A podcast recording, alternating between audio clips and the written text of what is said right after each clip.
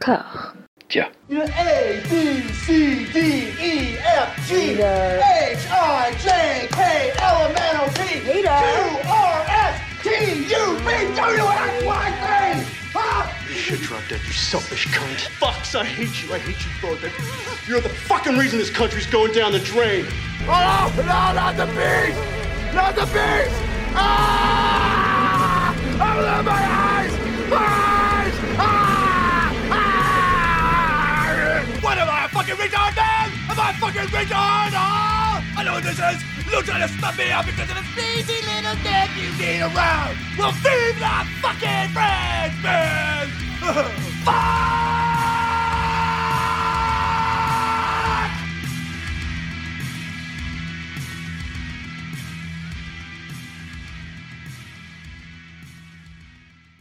C'était un- une sélection plutôt euh, agréable à regarder. C'était pas, pas aussi dur que d'habitude. Oui, ça va, ça va. T'avais assez bien géré hein, les, euh, les, les- les choix pour que ça aille ensemble. Je trouvais que c'était. Ouais, de toute façon, il va falloir qu'on trouve des trucs thématiques, je pense, parce que sinon on n'y arrivera jamais. hein. Ben, je crois que le prochain, t'as- t'étais parti, sais- proposé Lord of War, World Trade Center, Next et Prédiction. Ah, celui-là, il est dur. Oh, Celui-là, il est next, dur. next, next. Oh, là, pff, next, c'est chaud. Et après, oh, oui, Ghost Rider, Bon, après, Ghost Rider, c'est c'est plus sympa, mais. Qui casse et Driver. Ah oui, Driver. Ah mon dieu, El- oh mon dieu, Driver. J'avais tellement ri. You're treasure hunters, aren't you? We're more like treasure protectors. All his life, Benjamin Gates has searched for a treasure no one believed existed. Don't you get it, Ben? The treasure is a myth. Dad, I refuse to believe that. But what he thought was the final clue 108 years of searching, and I'm three feet away. is only the beginning. The Declaration of Independence. You think there is a treasure map on the back of the Declaration of Independence. The map is invisible. Why would we make this up? Where's your proof? We don't have it. Riley, get down! Did Bigfoot take it? Word about the map is bound to get out. Ian's gonna try to steal it. 90 seconds. The only way to protect the Declaration is to steal it. What? I'm gonna steal the Declaration of Independence. Uh, Ben? From producer Jerry Bruckheimer and director John Turteltaub, It is surrounded by guards and video monitors and little kids on their eighth grade field trip. You will go to prison, you know that, right? Yeah, probably. Nous sommes en 2004 et Nicolas Cage se lance tête la première dans la création de franchise avec Benjamin Gates et le trésor des Templiers de John Turteltaub. À toujours et à jamais le réalisateur de Rasta Rocket, mais aussi et surtout du très étrange Phénomène avec John Travolta, un film qui nous confirme que John Travolta n'est au fond qu'un Nicolas Cage raté. Pour revenir à Benjamin Gates, la recette est simple et repose beaucoup sur l'alchimie et la complémentarité entre un trio de pieds nickelés chasseurs de trésors, Nick Fury, l'amant Cage et Benjamin Gates, le dernier d'une longue lignée d'explorateurs enquêteurs complotistes avec une appétence quasi sexuelle pour l'histoire des États-Unis, Justin Barta et Riley Poole, son assistant, encore plus complotiste, Diane Kruger et Abigail Chase, une collectionneuse de boutons de manchette de George Washington, il me semble prête à tout pour protéger la déclaration d'indépendance. Et ensemble, ils vont courir d'indice en indice dans la joie, la bonne humeur et une turgescente bondaison pour les symboles de l'Amérique. Lélo, tu voulais nous parler de la relation entre Nicolas Cage et John Turteltaub. Je vais ne pas te forcer, mais ce serait sympa de le faire. Ouais, alors en fait, John Turteltaub, bah, donc le réalisateur des trois premiers films dont on va parler aujourd'hui, euh, Benjamin Gates euh, 1 et 2 et L'apprenti sorcier, euh, c'est quelqu'un que Nicolas Cage connaît de ses années de lycée. En fait, on, l'avait raconté dans les toutes premières émissions. Après le divorce de ses parents en 1976, Cage euh, déménage avec son père de Long Beach à Los Angeles, euh, sur Hamilton Drive à l'extrémité de Est Beverly Hills, et c'est là qu'en fait euh, il se retrouve scolarisé à Beverly Hills High, qui est un lycée public mais assez prestigieux Mhm. euh, où sont essentiellement scolarisés des gamins de familles soit très riches, soit très célèbres, mais plus globalement des gamins de familles très riches et très célèbres. et donc, euh, Nick Cage, lui, ne se sent pas du tout à sa place. Après ça, en 79, il part vivre un an chez son oncle Francis Ford Coppola pendant que son père est en voyage, donc un break durant lequel, on, on l'a aussi raconté, il va vivre euh, une expérience scolaire encore plus déplaisante dans un lycée privé euh, dirigé par des frères chrétiens, et où en parallèle, il va avoir sa révélation métier d'acteur en voyant Aleste Teden de la Kazan. Et à son retour à Los Angeles et donc à Beverly High, il va, donc là, c'est là qu'il va s'inscrire au cours d'art dramatique du lycée. Et c'est là qu'il va avoir son premier rôle dans la comédie musicale euh, Oklahoma de Rogers et Hammerstein. Et c'est là qu'il va être repéré aussi pour l'étrange pilote The Best of Times, son tout premier rôle à l'écran, dont on avait parlé dans le tout premier épisode. Et c'est là aussi qu'il va connaître sa première grosse déconvenue sur une production de Our Town, qui est une pièce de Thornton Wilder, qui est très connue aux USA, parce qu'elle a eu le prix Pulitzer en 1938, où il est en balotage pour le premier rôle avec un de ses camarades, qui est John Turteltaub, qui finit par être choisi à sa place. Et c'est un truc qui va vraiment lui rester en travers de la gorge, parce que quand quelques années plus tard, euh, Francis Ford Coppola va lui proposer de jouer dans Peggy Sue s'est mariée, Cage, donc, il refuse plusieurs fois le rôle parce qu'il trouve pas ça très intéressant, etc. Et Coppola, à un moment, pour vraiment essayer de lui vendre le truc, il lui dit Mais euh, Nicolas, c'est une version moderne de Our Town, ce qu'on est en train de faire. Et lui, il est encore plus dégoûté parce qu'il il, déteste cette pièce et il a toujours en travers de la gorge ce truc. Enfin, il n'a toujours pas dégiré, ça te fait évincer par euh, ce John Turteltaub avec ce nom si étrange. Et, euh, donc, en fait, ce, bah, ce garçon-là va réapparaître dans, dans, la galaxie Cage presque 25 ans plus tard avec, bah, bah, avec Benjamin Gates, donc ce film qui réalise et qui, euh, casse pas exactement des briques, mais qui est assez plaisant, je trouve. Et ce qui, euh, au prix où sont les courges en ce moment, est déjà pas mal, j'ai envie de dire. Tout à fait. Tout à fait. C'est un film d'aventure qui est principalement destiné au jeune public en plus. Il ne s'en cache pas trop et il, il, je trouve qu'il remplit vraiment euh, assez, assez bien sa fonction. Il s'en sort même plutôt, même plus que bien, parce qu'il est sur, plus, il est sur une position, je trouve, un petit peu bâtarde à mi-chemin entre les films d'aventure euh, classiques, euh, on va dire comme, comme la série Indiana Jones par exemple, et ceux un tout petit peu plus périphériques qui mélangent aventure, policier, fantastique, un peu comme des trucs comme un peu le secret de la pyramide de Barry Davidson. Je trouve qu'il est un petit peu entre les deux. Et du coup, c'est assez agréable, ça fonctionne bien, c'est assez souvent tiré par les cheveux et pas crédible du tout. Mais pour moi, c'est pas très dérangeant, je trouve, parce que ça va bien avec le ton et l'ambiance du film. Et puis, comme je disais, voilà, ça fait son, ça fait son job de base, donc je pardonne assez facilement. C'est pas comme Family Man ou, Milliardaire malgré lui, qui sont des films euh, très, très pénibles, mais qui en plus ne remplissent même pas leur rôle élémentaire de comédie romantique, je trouve. Donc là, c'est pas le cas. Je trouve que ça fonctionne, ça fonctionne vraiment bien. Et ce que j'aime bien aussi, c'est que du côté de Cage, euh, on est dans un registre assez plaisant aussi. On sent qu'il est assez content d'être là, qu'il est à l'aise et qu'il est sur un registre intéressant à la fois très neutre, très classique, mais dans lequel il arrive à insuffler juste ce qu'il faut de bizarrerie pour mm. à, le faire sortir du lot sans trop effrayer le spectateur, euh, disons, non averti. Par exemple, il y a un super exemple de ça au début du film. il a un entretien avec Diane Kruger. C'est quelconque. Hein. il, arrive, il, a, il arrive hyper bien à jouer des silences et des pauses pour donner à son personnage un côté juste ce qu'il faut, un poil excentrique. Euh, sans tomber dans le pur délire Cage. Et en même temps, parfois, il y va un tout petit peu, comme il y a une autre scène toujours, c'est toujours avec Diane Kruger d'ailleurs, toujours un peu plus loin, où il avale une, coupe de champagne cul sec. Mmh. Là, on a l'impression, ouais, il, est, ça, il est là, il est de retour, il va repartir dans un truc pas possible. Et en même temps, ça va, il arrive à le faire passer sans que ce soit trop incongru. Et je trouve aussi que le duo qui forme avec Justin Bertha fonctionne bien. C'est pas du tout un duo, duo cliché classique. Il y a aussi un petit twist intéressant. Et même, le look qu'ils ont fait à Benjamin Gates, c'est pas mal parce qu'ils euh, n'ont pas fait l'erreur d'en faire une espèce de sous Indiana Jones, un espèce de super baroudeur avec veste en cuir, qui est un peu l'erreur qui avait pu être faite dans les années 80 sur des films comme euh, euh, Les Aventuriers du bout du monde, par exemple, avec Tom Selleck. Hmm. Vraiment une décalque, sans, sans le, le, le, tout, tout, tout, tout, le, tout, sans les moyens et tout, c'est tout ça. Quoi. Et là, on est dans un petit, un, un petit registre un peu hybride où ça pêche un peu chez Indiana Jones, mais un peu aussi chez James Bond et puis aussi un peu dans le, le, le, mec un peu lambda jeté dans une aventure exceptionnelle, un peu comme ça pouvait être dans The Rock par exemple. Enfin, je voilà, il y a une espèce de, de, truc un peu hybride qui fonctionne plutôt pas trop mal. Et puis sinon, à part ça, bon, il y a John Voight, ce qui est toujours une bonne chose en général. Mhm. Euh, même si voilà, c'est pas son rôle le plus mémorable non plus, mais c'est toujours bien. Et puis après, euh, c'est même si c'est déjà un peu terne par rapport à des films similaires des années 80 ou 90, euh, notamment au niveau du rythme, je trouve que ça reste quand même assez honnête, surtout pour un produit comme ça, qui est produit Disney, qui est, vraiment plus, qui est plutôt plus que fréquentable, surtout comparé aux équivalents actuels. Je pense à des trucs qui montent comme, comme, comme Jungle Cruise, par exemple, qui, non seulement fonctionnent pas, mais en plus sont assez insultants pour le public jeune ou adulte d'ailleurs. Et, et, pourtant, c'est pas forcément gagné avec John Turtledove, parce que comme tu, tu as parlé en intro, euh, si on a parlé un peu de son rôle dans la vie de Cage, il a aussi fait une, carrière de réalisateur un peu spéciale. Hein, il a quand même fait des trucs. Il a fait effectivement des trucs assez sympas comme Benjamin Gates ou Rasta Rocket, mais il a aussi fait Ninja Kids. Oui. Et, euh, alors des trucs vraiment euh, abominables et discutables, comme Phénomène, effectivement, qui est, qui est un des fameux films de la Incroyable. science-fiction scientologue de John Travolta. Quoi. Euh, je me demande s'il n'est pas pire que l'autre euh, Battlefield Earth. Si, parce que John Travolta essaye d'avoir l'air. Il, il est censé être intelligent à un moment. Et, euh, Et ça, ça c'est vraiment un problème. Ouais, je, je- je vais, je vais être très très très méchant gratuitement, mais c'est un peu comme dans euh, La Vénus à la fourrure de euh, Polanski, quand Emmanuel Seigné est censé être une super actrice. Ça marche pas. C'est pas si gratuit. Hein.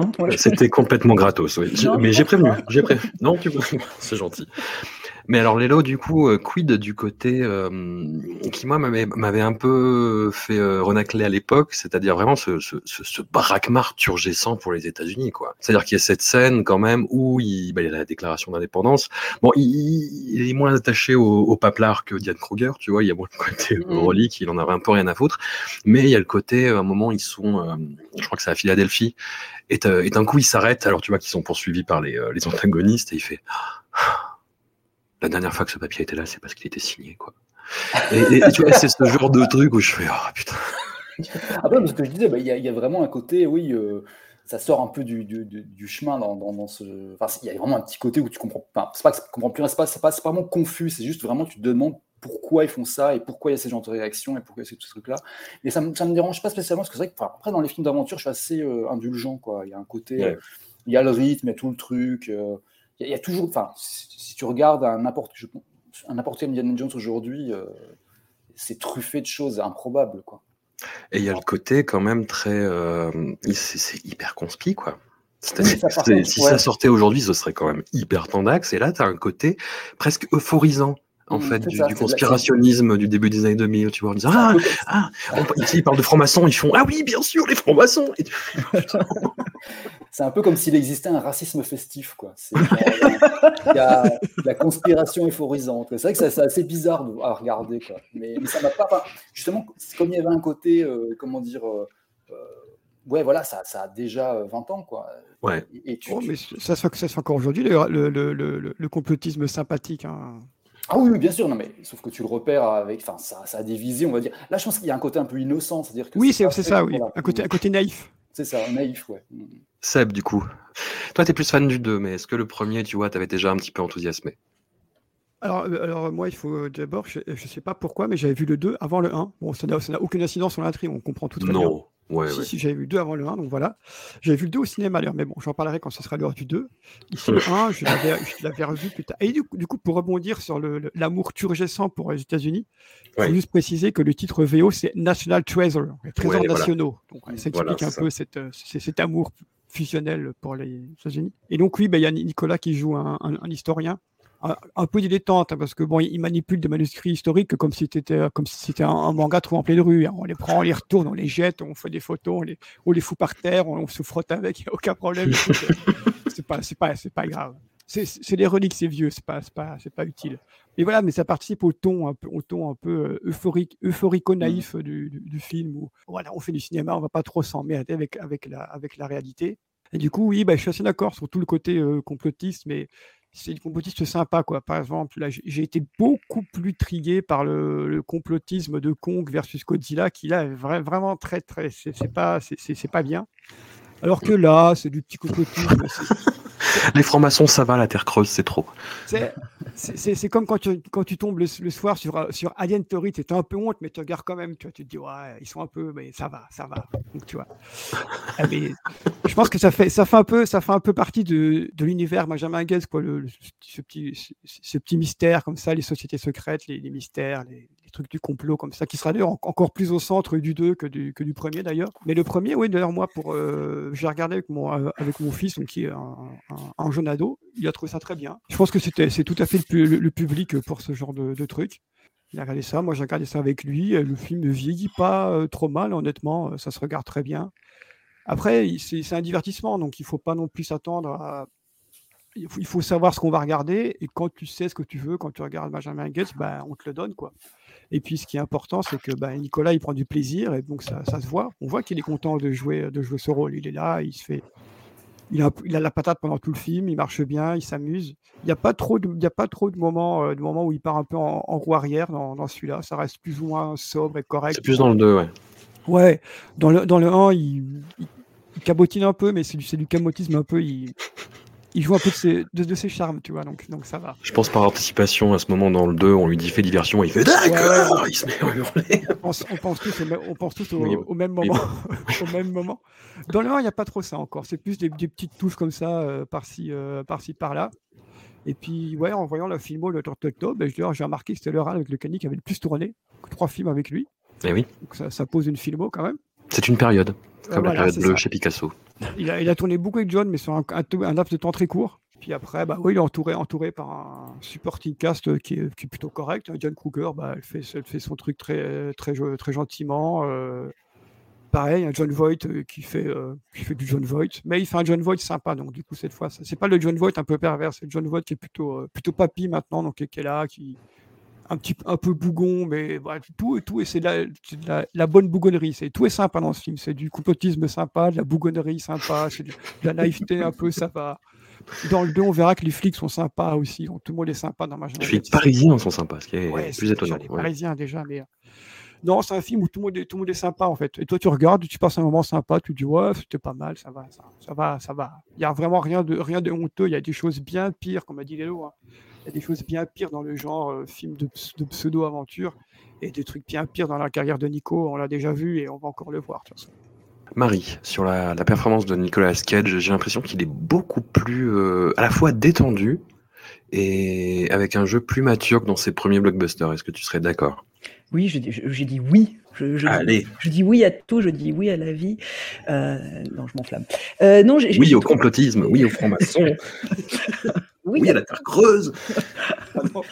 Euh, non, mais c'est en fait, il y, a- il y a un côté hyper décomplexé. euh, pas, pas le côté j'en ai plus rien à foutre, mais le côté plutôt je m'en fous un peu d'avoir quelque chose à prouver. Et puis vraiment, on sent qu'il passe un bon moment, ce qui fait qu'effectivement, parce que ce qu'on dit euh, aussi Lélo et Seb, quoi, c'est que moi euh, j'ai passé un agréable moment. Ceci dit, je trouve, euh, bah, c'est vrai que moi forcément la comparaison avec un Indiana Jones de chez Disney, bon parce que bah, les gens meurent pas déjà dans les films Disney, ou alors ils disparaissent, mais tu les vois pas s'écraser, tu vois pas, enfin voilà, c'est pas. Et puis les méchants arrivent quand même à des fois des formes de rédemption. Mais à ceci près que bah, lui, il est pas archéologue, il est historien, donc peut-être que son rapport aux objets, enfin finalement cette petite scène où il est ému d'avoir la déclaration d'indépendance à, à Philadelphie, c'est peut-être aussi plus plus juste Mhm. euh, dans, dans son rapport à l'histoire. Contrairement à Indiana Jones, qui est censé être un archéologue, mais qui a une tendance à gérer ces terrains de fouilles qui ne sont pas des terrains de fouilles et qui massacre absolument toutes les reliques qu'il trouve, qui pille le vrai. peuple. Il en a absolument rien à foutre, Indiana Jones. quoi. C'est le pire archéologue du monde. Quoi. Finalement, Alors- je le trouve plus juste. Ah, je Euh, dirais que c'est Gal Gadot dans Wonder Woman 84, mais après, euh, je n'ai pas cette référence, je- j'en j'en suis navré. C'est vrai. mais je vais dire d'accord. Donc, ouais, non, j'ai- j'ai. Alors, bon, euh, on on n'a pas parlé de sa présence, mais quand même, il y, a- il y a quand même Harvey Keitel dans le film. oui, Euh, il c'est- sert vraiment à rien, hein, vraiment. hein. Oui, vraiment, le, le- ouais. Il sert à- Mais c'est Harvey Keitel. Harvey Keitel apparaît à un moment donné à l'écran, ça me fait toujours plaisir. Oui. Voilà, moi c'est quelque chose, ça me, ça me met tout de suite la bonne humeur et la patate dans la journée. Alors oui, il sert à rien. Ceci dit, il a toujours ces petits sourires de, de, de vieux qui sait. Harvey Keitel, c'est moi je sais. Je, je sais qu'en fait t'es pas un méchant, je sais qu'en fait, mais en fait je suis avec toi, mais je suis contre toi parce que je suis le FBI. Mais Harvey Keitel, quand il le fait tout de suite, ça a la classe, quoi. Voilà. Ouais, en gros, c'est le mec qui dit à Benjamin Gates, vous savez ce que vous faites est illégal quand même. Tout le monde fait, ah, mais ça va. Vous irez en prison, il faut que quelqu'un aille en prison. Oui, bon, d'accord. C'est vrai. Mais euh, donc oui, il y a- il y, a un peu c'est- cette espèce de, de casting très très improbable. Peut-être aussi parce que c'est Disney puis que c'est- d'autres euh, d'autres d'autres moyens quoi. Euh, bon, c'est aussi une production Bruckheimer. hein, ça, ça aussi, il faut quand même. Ils font aux gens des offres qu'ils ne peuvent pas refuser. C'est ça. Mais c'est euh, voilà, moi j'ai trouvé que c'était que c'était que c'était plaisant, c'était plaisant de les voir tous jouer. Je trouve que les personnages, euh, bah, contrairement à, à d'autres films dans, le, dans le- lesquels euh, Cage a joué, les, les- les- les personnages fonctionnent bien entre eux. Même, même cette, cette relation qu'on voit naître comme ça au fil du, du film avec Diane Kruger, c'est pas ce qui prend la plus grande part, mais au final, c'est pas, ça manque pas de crédibilité Hmm. comme d'autres duos qu'il a pu faire sur d'autres bah, comédies romantiques ou euh, ou euh, parce que comme déjà c'est pas le propos du film, hein, c'est pas censé être une comédie romantique, on est vraiment dans euh, dans, dans l'aventure, l'aventure américano-américaine, un peu franc-maçon aussi parce qu'ils étaient ailleurs et puis que quand même euh, voilà. Tout ça fonctionne assez bien, je trouve qu'il y a, y plutôt un, un bon équilibre. bon, c'est pas, voilà, ça, ça révolutionne pas le genre. Je, je trouve des fois c'est un peu long. Tu as vraiment cette espèce de construction saccadée. euh, oh oui, recherche d'un indice, pouf, plaf, explosion, poursuite avec les méchants. Oh oui, recherche d'un indice, pouf, plaf, explosion, poursuite avec les méchants. Enfin, euh, au bout de la 25e fois, tu dis, bon, peut-être que trois poursuites n'étaient pas nécessaires, quoi. Oui, puis c'est drôle parce que le personnage de John Voight n'arrête pas de dire mais ça va être juste un indice supplémentaire. Et c'est effectivement ce qui se passe pendant 1h40. Oui, c'est ça. Plus moins que le méchant, euh, méchant qui est joué par euh, Sean Bean, qui ne meurt pas. Cette fois-ci, Non, est ça, change un peu de ses castings habituels. Moi, ça allait assez bien, euh, un, peu, dans cette lignée des, des- des films que je peux regarder à Noël. Soit je, je me remets les, je me remate les vieux films de quand j'étais euh, gamine, Mhm. euh, soit je me lance dans des Harry Potter ou Seigneur des Anneaux, des trucs comme ça, des choses épiques qui correspondent à à peu près rien à mon quotidien, bien évidemment, parce que je ne cours pas les anneaux toute ma journée. Mais du coup, Pour qu'on en chose- sait. Oui. J'aime garder du mystère, s'il te plaît. Tu es une templière. oui, absolument. Mais bref, voilà, je trouve que ça hyper bien dans cette veine un peu des, des films de fin d'année quand, quand tu peux faire des siestes devant puis que c'est pas très grave, quoi.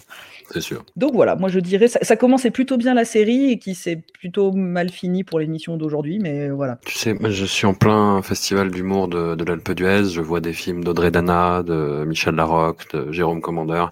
J'ai quasiment pleuré devant euh, Benjamin Gates. Je vais, je vais pas vous Ouais. mentir. Tu sais que tu as tout notre soutien, hein, si jamais. On, on est là pour toi, si. si Je prends. Je prends tout. Benjamin Gates has spent a lifetime hunting treasures that have been lost to history. Take a look at this. But when a secret from the past is uncovered, Ladies and gentlemen, I present to you one of the missing pages from the diary of John Wilkes Booth. history will be rewritten. It's the names of the Lincoln conspirators. Thomas Gates. Your great great granddaddy planned the assassination. It can't be. We cannot have him remembered as a conspirator in the assassination of the man who brought this nation together. Now, I need to see the page. You have 30 seconds to disable the alarm. Go. You did that in 15 seconds. That's why I tell people to get a dog. his search to clear his family's name Take a look at this. It's a cipher. Clever. has uncovered a secret he never expected to find. There is a book, and it has the information you need. The President's Book of Secrets. A collection of documents for President's eyes only. The truth behind the JFK conspiracy. The missing minutes from the Watergate tapes. And of course, Area 51. Contains all of our nation's secrets. I need to see the president's book. The only way you'll ever see that book is if you get elected president. I'm gonna kidnap him. I'm gonna kidnap the president of the United States. Wouldn't it have just been easier for us to make an appointment? Nous voilà catapultés en 2007 avec Benjamin Gates et le livre des secrets de John Turtletaube, la suite assez patiemment attendue du précédent volet. Benjamin Gates et son Scooby Gang ont découvert à la fin du dernier film le plus grand trésor du monde entier, mais ce n'était a priori pas encore suffisant. Et les voilà repartis à la chasse aux indices dans des lieux à même d'exciter de façon priopique les fanzos d'histoire américaine. Alors comme je vous le disais, je trouve que Nicolas Cage a atteint une espèce de sérénité et de bagou que j'aime beaucoup et j'adore notamment la façon dont dans chaque film dont il balance une phrase choc qui va tout déclencher, qui est un plan complètement débile. Je vais voler la déclaration d'indépendance dans le premier. Je vais kidnapper le président des États-Unis ici. Et du coup, je me suis imaginé les, plans pour d'éventuelles suites en fait. Je vais héliporter la Statue de la Liberté. Je vais manger l'aile ouest de Buckingham Palace. Je vais faire l'amour à Angela Merkel. Seb, nous commençons à nous connaître dans nos moindres détails, y compris nos jardins secrets, les plus reculés. Nous en sommes rendus à ce stade où nous en savons peut-être un petit peu trop. En l'occurrence, toi, tu nourris une passion inaliénable pour cette séquelle. Je nourris une passion euh, pour euh, Benjamin Gates 2 depuis que je l'ai vu au cinéma en plein été. Je suis sorti de la salle, j'étais euphorique, mais, mais, mais vraiment. Ouais. D'ailleurs, euh, avant d'en parler, tu sais, tout, tout le monde a un peu ces, ces petits films, à- ces petites arlésiennes, tu vois, les films qu'il attend avec impatience. Il y en a, c'est le, le Crusader de John, de John McTiernan. Bah, moi, c'est Benjamin Gates 3. hein. Je veux savoir ce qu'il y a sur cette putain de page 47. Oui Je veux le savoir Oui, maintenant. oui. Je, je ne peux pas vivre si je ne sais pas ce qu'il y a sur cette page. Je- alors, il faut le faire, les amis. faites-le.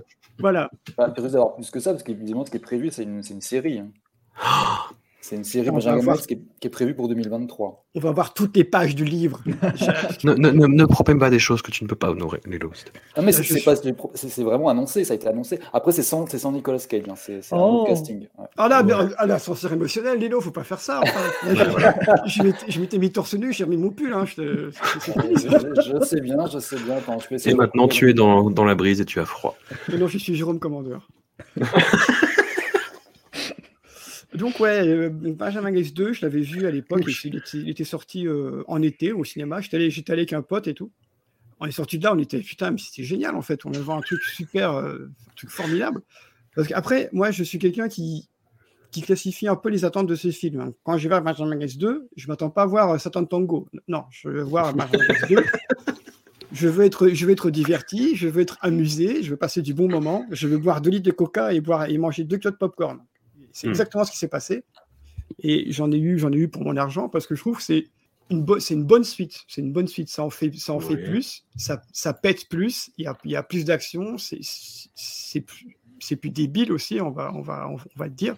Oui, mais Il y a le président des USA le plus sympa qu'on ait vu au cinéma, je pense, dans, ce- dans celui-là. Parce que le mec, il va comme ça, il dit Oh, ben tiens, t'es fan d'architecture Oui, bah si, viens avec moi dans une grotte, on va s'enfermer. Allons-y. Aucun problème. Du coup, il s'enferme avec Nico, avec Nico dans une grotte. Alors, Nico, Non, mais surtout, il dit à ses gardes du corps, non, mais ça va, là, c'est bon. ça va, pas d'ennemis ici. Oui, bon. c'est ça, je n'ai j'ai pas, j'ai pas d'ennemis ici. Il y a juste un mec qui a été poursuivi par le FBI il y a 4 ans plus tôt, mais c'est pas, c'est pas grave. Et dont le- le- l'arrière-arrière-arrière-grand-père est accusé d'avoir tué Lincoln. Ah, c'est- voilà, c'est ça. Donc c'est exactement le point de départ de l'histoire. En fait, on apprend que c'est un descendant de, de Gates qui a tué Lincoln, il n'est pas un descendant de la famille Booth.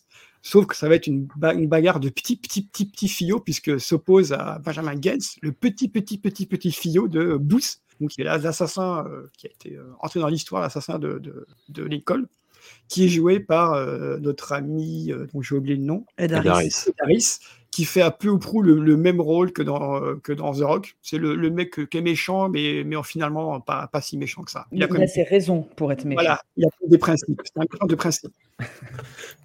On va se suivre une, une aventure qui, passe, qui va passer par Londres, par Paris. Cette fois, on s'exporte un peu. hein. On, va, on va en Europe. La vieille Europe qui recèle beaucoup de secrets encore, notamment une espèce de- d'intrigue avec les statues de liberté, avec des bureaux dans des, dans des endroits très. euh, des lieux de pouvoir, donc le bureau de la Maison Blanche qui recèle des secrets, euh, la statue de liberté euh, parisienne, attention, qui recèle des secrets. Et c'est là où on, on regarde le film tranquillement, on est assis, on est en train de boire son coca, et là on voit Guillaume Gallienne qui débarque dans le film. Se dit, oh là Il passe? joue un flic français fan de Montesquieu, quoi. Il faut le dire. il joue un flic français qui est, qui est, euh, il joue un flic qui est cultivé, qui, qui est sympa, qui, qui, qui parle bien aux gens, qui a un superbe accent, qui fait du vélo, qui a un casque. Qui a un Montesquieu Zouz, quoi. Exa- exactement, exa- c'est ça. Du coup, il fait copain-copain avec Nicolas qui vient de filmer illégalement au drone la Statue de la Liberté. Il lui dit donc, je peux me traduire? Ça Ouais, pas de problème, euh, ça va, t'inquiète, on est là, on est Il fait tranquille. une super traduction, en plus. Donc, ah, c'était génial. Franchement, c'est une des scènes que j'ai j'étais- j'ai bien rigolé. Guillaume Gallienne, quand même, quel acteur. Mais non, on me dit oui, Guillaume Gallienne, César, les enfants à table. Je fais tut, tut, tut, Guillaume Gallienne, c'est le flic dans Benjamin Gates 2. On va se détendre. Jusqu'à mon île mort, ce sera, ce, sera, ce sera son rôle le plus, le- le plus marquant. Mhm. Et donc voilà, c'est un film qui est hyper, hyper divertissement, qui est mieux rythmé que le premier, je trouve. Il n'y a plus trop ces petites, euh, ces petites failles euh, un peu, un, un peu rythmiques où là on y va. Et puis il y a surtout, il y a quand même la scène où quelqu'un a fait l'erreur de dire Bon, Nick, euh, fais, fais diversion. Et alors là, alors là, on retrouve le Nick qu'on le Nick qu'on connaît. Il a, pris, il, a pris, il a pris son TX, il a mis son Pollinger, il est parti en roue arrière et il, il, il roule, il roule sur le périph' à contresens. Mais en- en il hurle, simulant- il fait l'accent anglais. Il en simulant une, Oh, une- euh, dispute conjugale avec, euh, avec Diane Kruger, c'est- incroyable. Je pense qu'il faut voir le film limite juste pour ça. Quoi. Oui, Alors ils sont, ils, sont, ils, sont, ils, sont à, ils sont à Buckingham, je pense. Ça. Et ben, euh, pers- personne ne trouve ça pas plus bon. Il y a des mecs qui se disputent, pas, c'est pas si grave que ça. Ça va, ça va, c'est pas trop grave. Parce que Nicolas hurle vraiment, il est sur l'escalier, il descend, il hurle, il, s'est aspergé d'alcool pour faire, pour faire genre il est bourré juste avant. Et donc euh, voilà, c'est tout, c'est la, la- la grande scène du film. Et puis après, voilà, le film se passe, on, on va de péripétie en péripétie, d'indice en indice. On, a, on, on découvre la maman de Nicolas Cage qui est jouée par Hélène Mirren, gros Oui. casting quand même. Le couple Hélène Mirren, euh, John Voight, c'est quand même pas, c'est quand même pas rien. Donc qui elle aussi est forcément la seule personne au monde à un moment donné capable de déchiffrer un indice. Eh ben ça tombe bien, c'est maman, c'est maman, maman Gaines. Du coup, on va, on va aller la voir. Et donc voilà, il y a une petite relation amoureuse qui se, qui se renoue avec, euh, avec, avec John Voight, qui, est- qui est assez sympa. On sent qu'Ellie Mirren, elle s'amuse bien à changer un peu de à faire un film un petit peu un petit peu léger comme ça. On sent qu'elle s'amuse tout autant que les autres. Et c'est ça qui est cool, c'est que tu vois que les, le, toi, le casting s'amuse bien, les acteurs s'amusent bien. Tu imagines que les techniciens sont bien marrés aussi. Et tu as des, des scènes qui sont complètement idiotes sur le papier, mais quand tu regardes, ça passe, ça va, ça passe. Genre quoi, le Mont Rochemort, en fait, c'est un leurre. pas, pas, pas de problème. Pas de problème. Alors moi, moi, l'hi- l'hiver, j'ai du mal à ouvrir la porte de mon appart. Alors eux, une porte en pierre qui n'a pas été ouverte depuis 250 ans, tu mets ta main dedans, elle s'ouvre sans problème. Alors là, il n'y a aucun souci. Il suffit juste de trouver la tirette en fait. Voilà, et puis Nicolas qui fait, qui fait cette super blague, il met sa main dans le trou, il fait genre Ah, je me suis fait broyer la main et tout. Tout le monde crie, il fait Non, c'était une blague, lol. Il dit voilà. Oui, très bon, très bon. Voilà, c'est le, c'est c'est le, voilà, c'est le, le genre de blague qui est, qui est dans le film. Bon, je vais spoiler, mais pas, c'est pas très grave. hein. On, dessou- on découvre que le Mont Rushmore est une, un, un leurre qui cache, le, qui cache la cité d'or, en fait. L'Eldorado, il, est- il était là. Puis des mecs qui se sont fait chier pendant, pendant des siècles. Là. Ils se cassaient le cul dans la jungle alors qu'il était, il était là, quoi. C'est quand même, c'est quand même con. Tiens, prends ça, il dirait, tiens. Et donc voilà, il se promène, puis en fait, il découvre ça, et on apprend qu'en en fait, euh, bah, le méchant euh, Edaris était quand même pas si méchant que ça, finalement. Il a une espèce de rédemption à la fin. où- C'est un peu comme, c'est un peu comme, dans, Dra- comme dans, Dra- dans Dragon Ball. Quand ton ennemi devient ton ami pour, pour euh, t'aider à ta quête, bah voilà, c'est un, peu, c'est un peu ça, en fait. Il était là, puis il va se sacrifier pour, euh, pour Nick. Et Nick, euh, comme c'est un grand. un grand seigneur, il va dire non, mais Mitch nous, Mitch nous a aidés, il faut que son nom soit, son nom soit là pour aussi pour découvrir. Et donc, oui, alors pour finir, il y a quand même une scène qui est encore plus formidable que la scène de, Gallienne et la scène de, de, de la dispute conjugale. C'est quand Nicolas, pour, euh, il, il, il trouve un, un, morceau de bois, et donc pour faire des photos, il se, il se fait flasher par le flash autoroutier. Tu vois, il, il met, le, il met le, la relique en évidence, comme ça il se fait, il se fait flasher, tu vois, et on voit la relique, c'est bon. Et après, c'est il bon, la photos. flotte. Et après, il bazarde la relique, tu vois, il la fout dans la scène. Tu fais, Nicolas, mais qu'est-ce que tu fais? C'est une relique inestimable. Lui, il la jette. Ouais, et puis si la photo est ratée, si la photo est floue, quand tu qu'est-ce qui se c'est pas passe? Oh, c'est- l'historien le plus, le, le- le plus, le, le- le plus roux, le plus roux arrière qu'on ait, qu'on ait vu au cinéma, je pense. Avec vrai. Gal, Gadot- avec c'est vrai. Mais là, le, quand même, le, coup de la relique qui, est jeté après avoir fait une photo par un flash, c'est quand, même pas mal. Évidemment, la photo est, est en HD hyper nette, euh, sans aucun problème, évidemment. Parce que sinon, ça ne serait pas drôle. Tout Et donc fait. voilà, ouais, c'est en voyant ces films que je me suis dit que finalement, John, John Turteltaub était certes un faiseur, mais un faiseur correct, parce qu'au niveau technique, le film se tient, se tient parfaitement, ça fait le taf, il n'y a rien de, y a rien de honteux à ce, à ce niveau-là. Tu as quelques scènes plutôt sympas avec, dans- avec des, décors, des décors un peu à l'ancienne, genre tout le décor de fin, tu vois, c'est des, c'est des décors en dur, c'est pas du fond vert, et ça fait un Mhm. peu la différence quand même. C'est plutôt euh, une petite vibe old school, tu vois, qui s'en qui s'en sort. Donc voilà, c'était ma déclaration d'amour à Benjamin Gates 2, que j'ai revu plusieurs fois depuis et que j'aime euh, que j'aime toujours autant. Donc voilà, faites-nous Benjamin Gates 3 pour qu'on sache ce qu'il y a sur la page 47, s'il vous plaît. C'est important. Oui. Marie, euh, as-tu pris autant de plaisir ou es-tu quand même un petit peu plus réservé? Non, non, alors euh, beaucoup de plaisir. Euh, bah, déjà, il y a quelque chose que je trouve assez rassurant, c'est que c'est le même casting que le premier, ce qui bah, veut plutôt dire qu'en fait, ils sont assez amusés sur le premier pour être capables de retourner ensemble sur, sur une suite, quelques années après quand même. Ça part déjà, en tout cas, ça partait déjà plutôt bien pour moi. Euh, non, non, j'ai eu beaucoup de plaisir. Bah, c'est le côté peut-être un peu moins américano-centré, quand bien même euh, l'Eldorado se trouve euh, à côté du Mont Rochemort. Bah, là, c'est la- recherche, elle est, elle, est, elle est plus large au niveau historique, en fait. Hmm. Il y a quand même la, la- la reine d'Angleterre euh, qui, est, qui est dans l'histoire, quoi. Non, je trouvais que c'était que c'était euh, assez. Catin qui voulait aider les confédérés. Oui, en plus. Hein Ah, on n'en parle pas assez de ça. Non, mais c'est- ouais, je trouve que c'était. Ça, ça refonctionne assez bien dans l'équipe. Il y, a- bah, il y a même Harvey Kettel hein, qui, qui, euh, rejoue dedans. Son rôle aussi inutile. mais- Ah là là, vous avez quand même kidnappé le président des États-Unis. C'est pas bien, hein pas bien. Oui, mais bon, comme c'est le président lui-même qui dit non, mais en fait, c'est bon, c'est juste un mec qui m'a aidé quand j'étais coincé dans une grotte. Pour Voilà. ça, il faut toujours imaginer les suites, tu sais quoi.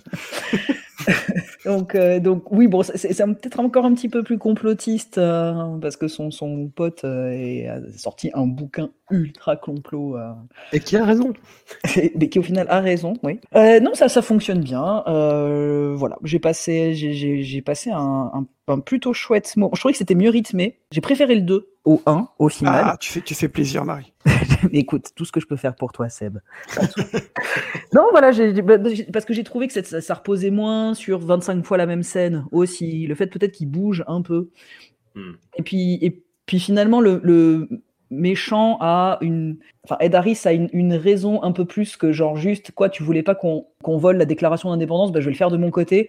Là, lui, il a une raison, un, un fond un peu plus historique aussi. Il a quand même un background qui est un, un peu plus fouillé entre guillemets quoi. Donc ça, ça donne un antagonisme qui est, qui est assez chouette et puis, euh, puis voilà cette rédemption de Disney à la fin bien évidemment. Bon, il meurt, on ne doit pas mourir. Si un petit peu quand même, on voit juste la petite tête qui arrive plus à respirer à un moment donné dans l'eau. Mais ça, ça fonctionne assez bien. Puis bon, Ed Harris, il a toujours cette, cette tête aussi très. euh, C'est les yeux, les petits yeux fripés, euh, Ouais. bleu glacial là comme ça. Ça, ça match bien quoi. Non, j'ai eu de, de très très très chouettes moments. Je me disais c'est cool, ça va continuer comme ça. Et ben non, Marie, arrête d'avoir de l'espoir. Voilà. Après, c'était horrible. Lélo, est-ce que tu participes de cette réhabilitation euh, étrange, ma foi, du diptyque Benjamin Gates Ouais, ouais, bah, disons que, bah, le, disons que ce, ce deuxième Benjamin, c'est un, peu, c'est un peu le premier avec un peu plus de tout, quoi. T'as un peu plus Ouais. d'aventure, un peu plus de punchline, un peu plus de cage, un peu plus de rythme. T'as aussi plus de problèmes de crédibilité également, mais bon, ah, ça, c'est pas très grave, et puis ça fait toujours son job, quoi. Et disons que si, si euh, je sais pas, si on considère que la suite parfaite, c'est Mad Max 2, dans le sens où elle est à la fois dans la continuité et en même temps complètement différente et en même temps 100 fois meilleure, Benjamin Gates 2, c'est un peu la suite euh, modèle, quoi. C'est-à-dire que c'est fidèle, tout en évitant de faire du surplace. euh, on augmente juste le volume un peu, quoi, en bien comme en mal d'ailleurs, parce que c'est-à-dire que c'est mieux, mais c'est aussi plus too much, quoi. Est-ce que ça t'a plu, toi, la scène de diversion, du coup?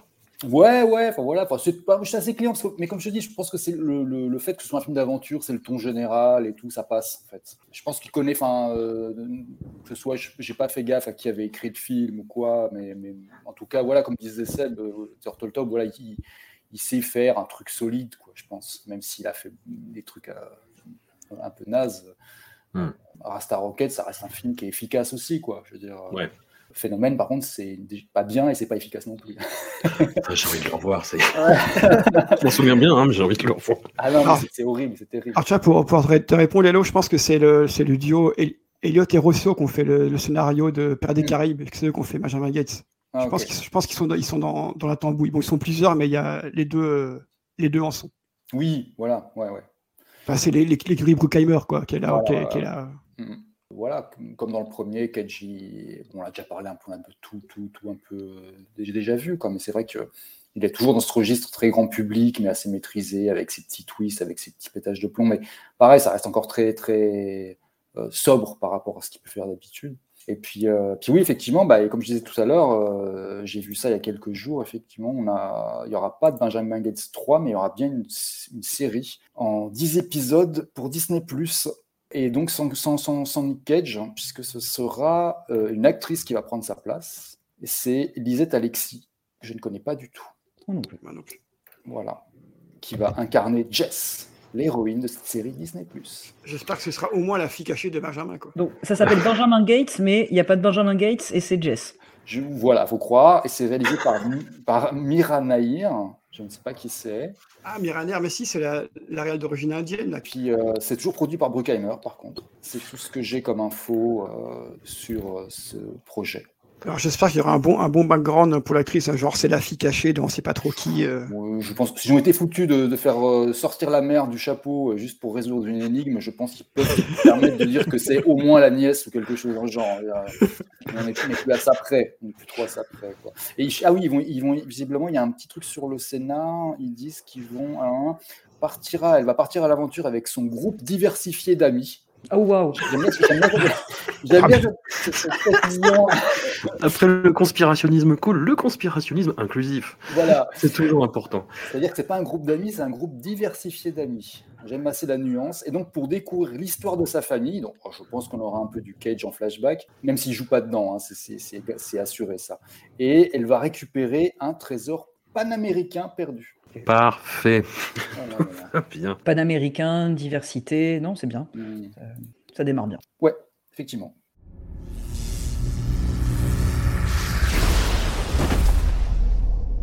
What you just did isn't possible. I have been searching all over the world for you. You are going to be a force for good and a very important sorcerer. But for now, you're my apprentice. I'm a what?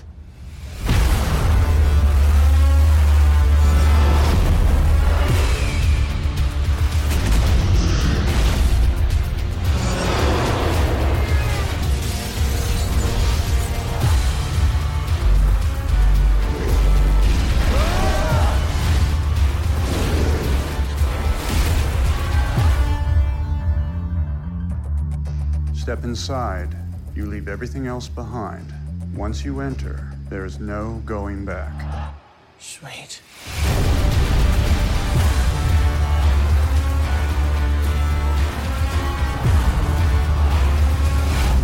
Let's go. There's more to learn.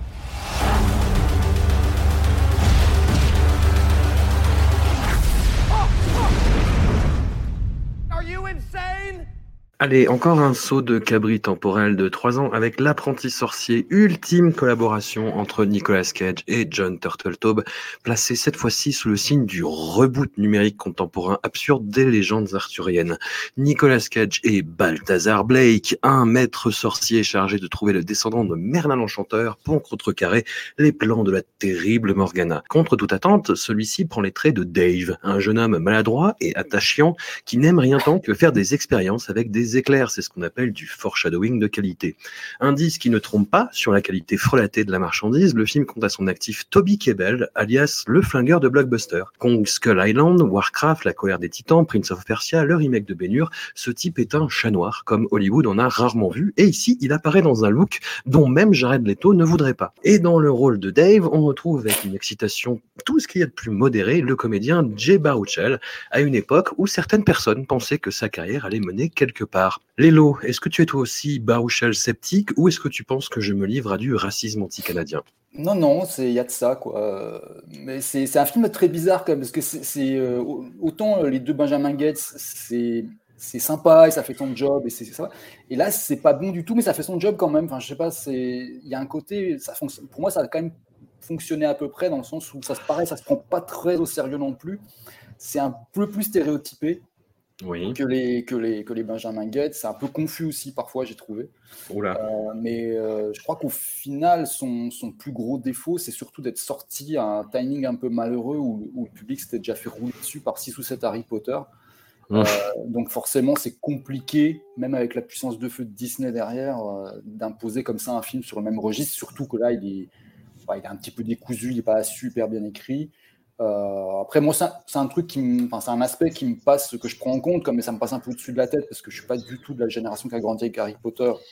Et je crois que j'avais déjà plus de 20 ans au moment de sortie du premier livre et, je crois que j'ai jamais vu aucun des films. Mais là, du coup, pour moi, ça a fonctionné à peu près, même si voilà, c'est, assez médiocre. Hein, mais c'est, je trouvais que ça passait dans ce, dans ce, registre-là. Et puis là, je me suis vraiment dit, en plus, en voyant les. C'était quand même le troisième, je les regardés à peu près dans l'ordre. Me disais vraiment que, que Cage fonctionnait finalement assez bien dans, les, dans ces films-là, un peu grand public et plutôt jeune public. A- il, a- il arrive à avoir un truc un peu rassurant sans être niais ou Ouais. monolithique. Il arrive à, à être pareil, à être chelou, mais pas trop. Il a vraiment un truc qui passe bien dans ce registre. Après, par contre, je trouvais qu'il y avait un petit peu plus de cagerie dans, dans l'apprenti sorcier que dans les Benjamin Gates. Euh, Mm. Notamment, j'ai vachement aimé la toute première scène dans la boutique avec le gamin et le crâne qui roule par terre, où il entre en scène à ce moment-là, euh, le personnage de, de- de- de Nick Cage, et tu as direct une musique ultra appuyée, un gros plan sur lui, et il se met à parler, on a l'impression qu'il arrive en plein milieu d'une phrase et tu comprends rien ce qu'il raconte. Je trouvais ça, je bien comme entrée en scène, c'est euh, super Cage ça quand même.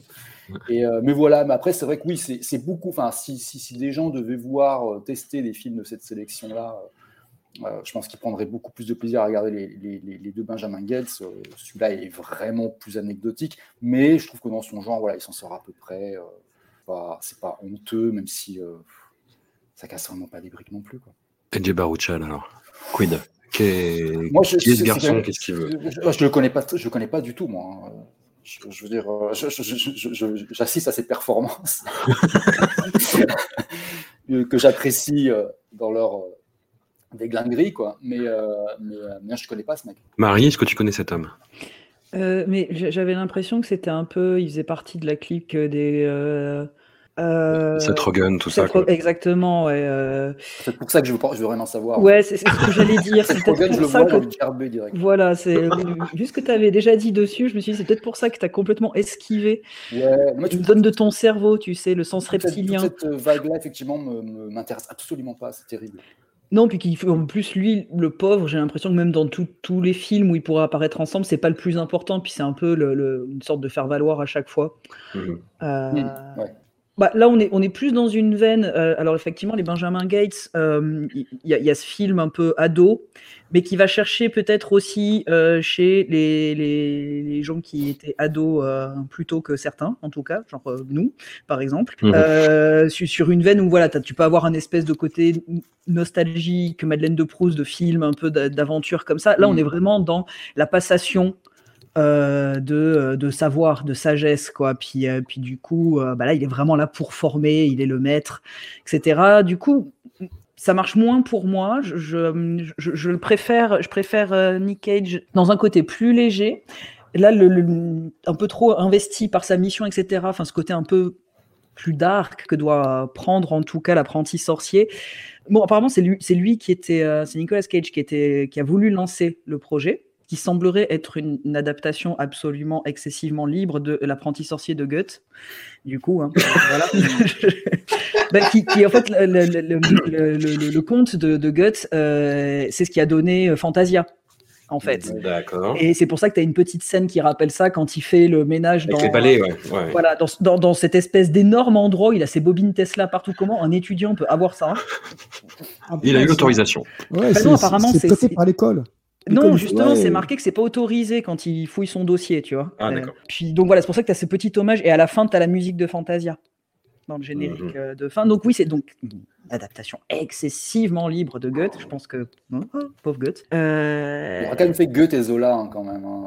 Oui, c'est ah oui, le- entre le Thérèse Raquin et euh, Oh, Thérèse Raquin, j'en suis pas remis encore. Ouais, non, alors c'est ça. Je pense que ouais, faut peut-être arrêter les adaptations des fois. Oui, mais moi j'ai j'étais moins moins conquise par cet aspect-là. Euh, peut-être aussi euh, par rapport. heureusement qu'elle n'est pas là trop longtemps, mais l'absence totale de charisme de Monica Bellucci pour. Euh, jouer euh, Véronica, c'est ça, enfin, genre le grand amour, parce que bien évidemment des grands sorciers se fight juste parce qu'il y a une histoire de cœur brisé. hein, voilà. Ah, j'ai trouvé que tu étais un peu abusé justement parce qu'elle elle, elle apparaît quasiment pas du tout dans le film en plus. Enfin, enfin, très très peu quoi. Enfin, Oui. Et, et, euh, et, enfin, elle est mise en avant sur, sur la- tout ce qui est promo et tout autour. J'ai un peu retourné voir. euh, Je me suis dit, attends, mais elle est quand même- mise sur l'affiche et tout. Elle, a est bah, voilà. importante euh, dans Oui, le personnage, importante. Dans l'histoire. Mais Voilà. on tellement peu qu'en fait, c'est assez. En plus, enfin, bon.